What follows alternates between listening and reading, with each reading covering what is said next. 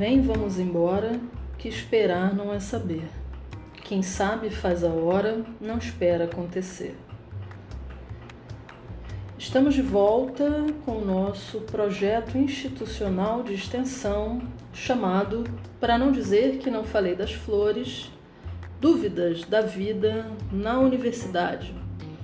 Concebido, elaborado e executado em conjunto pelo Labia, o grupo Beatriz Nascimento e o Labicart, o Laboratório de Geografia e Cartografia, ambos do Departamento Acadêmico de Geografia da Universidade Federal de Rondônia.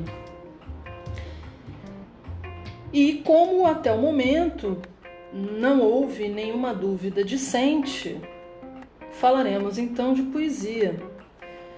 Afinal, como nos diz a poeta, ainda nos resta poesia.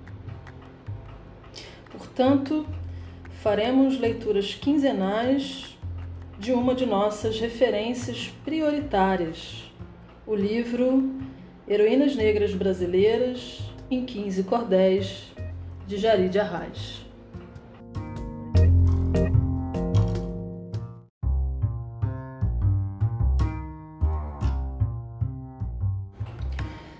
Vem, vamos embora, que esperar não é saber. Quem sabe faz a hora, não espera acontecer.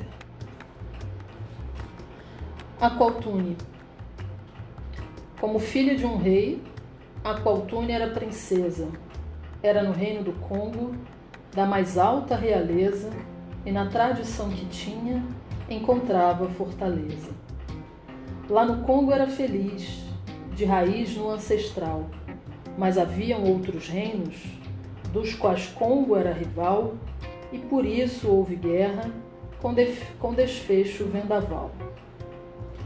Na disputa dessa guerra, seu pai foi derrotado, e vendidos como escravos, foi seu reino humilhado, mais de dez mil lutadores igualmente enjaulados. A Qualtune foi vendida em escrava transformada, foi levada para um porto, onde foi então trocada por, por moeda, por dinheiro, por uma vida aprisionada. Acabou num navio negreiro que ao Brasil foi viajar. Nos porões do sofrimento, muito teve que enfrentar as doenças e tristezas e a maldade a transbordar. A qual Tune com seu povo nos porões muito sofreu, tinha febres e doenças, pela dor que só cresceu.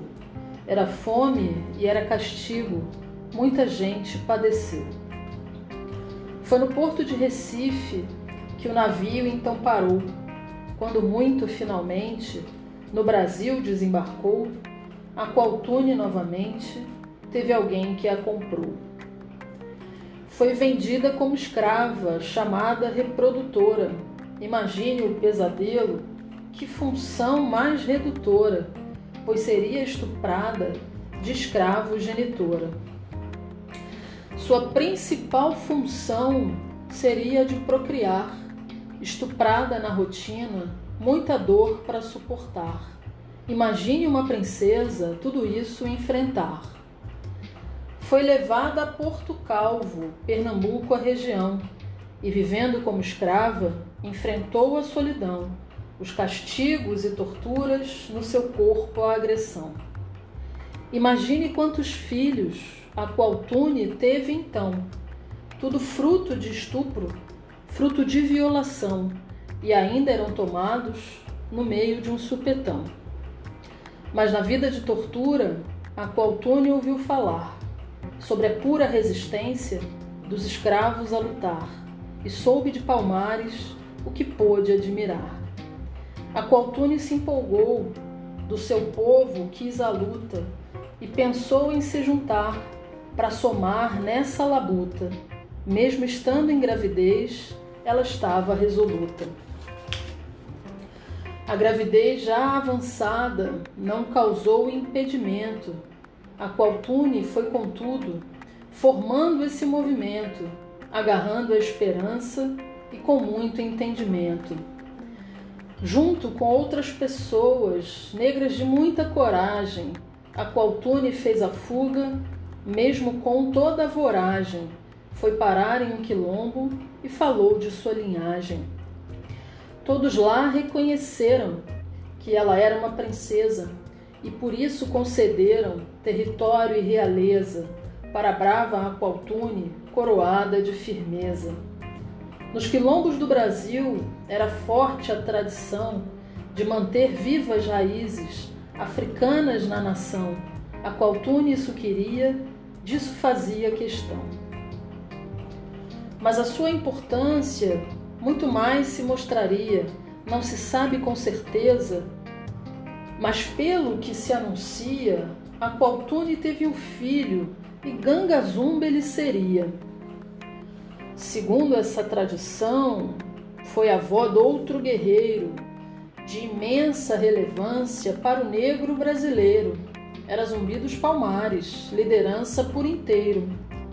A qual Tune, infelizmente, faleceu numa armação planejada por paulistas com fim de destruição do quilombo de Palmares e de sua tradição.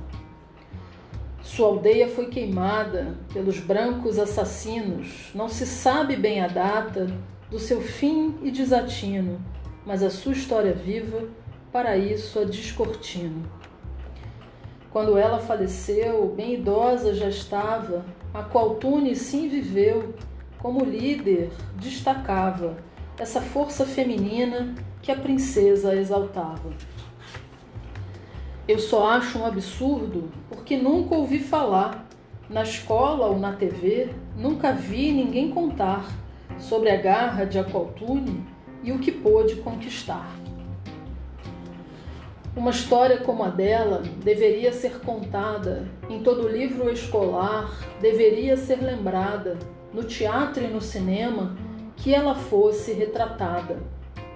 Mas eu tive que sozinha as informações buscar porque ouvi seu nome uma amiga mencionar, e por curiosidade fui online pesquisar. A história do meu povo, nordestino, negro forte, é tão rica e importante, é vitória sobre a morte, pois ainda do passado modificam nossa sorte. Quando penso em Aqualtune, sinto esse encorajamento, a vontade de enfrentar, de mudar neste momento tudo aquilo que é racismo e plantar conhecimento. Aqualtune, Heroínas Negras Brasileiras em 15 Cordéis, Jari de Arraes.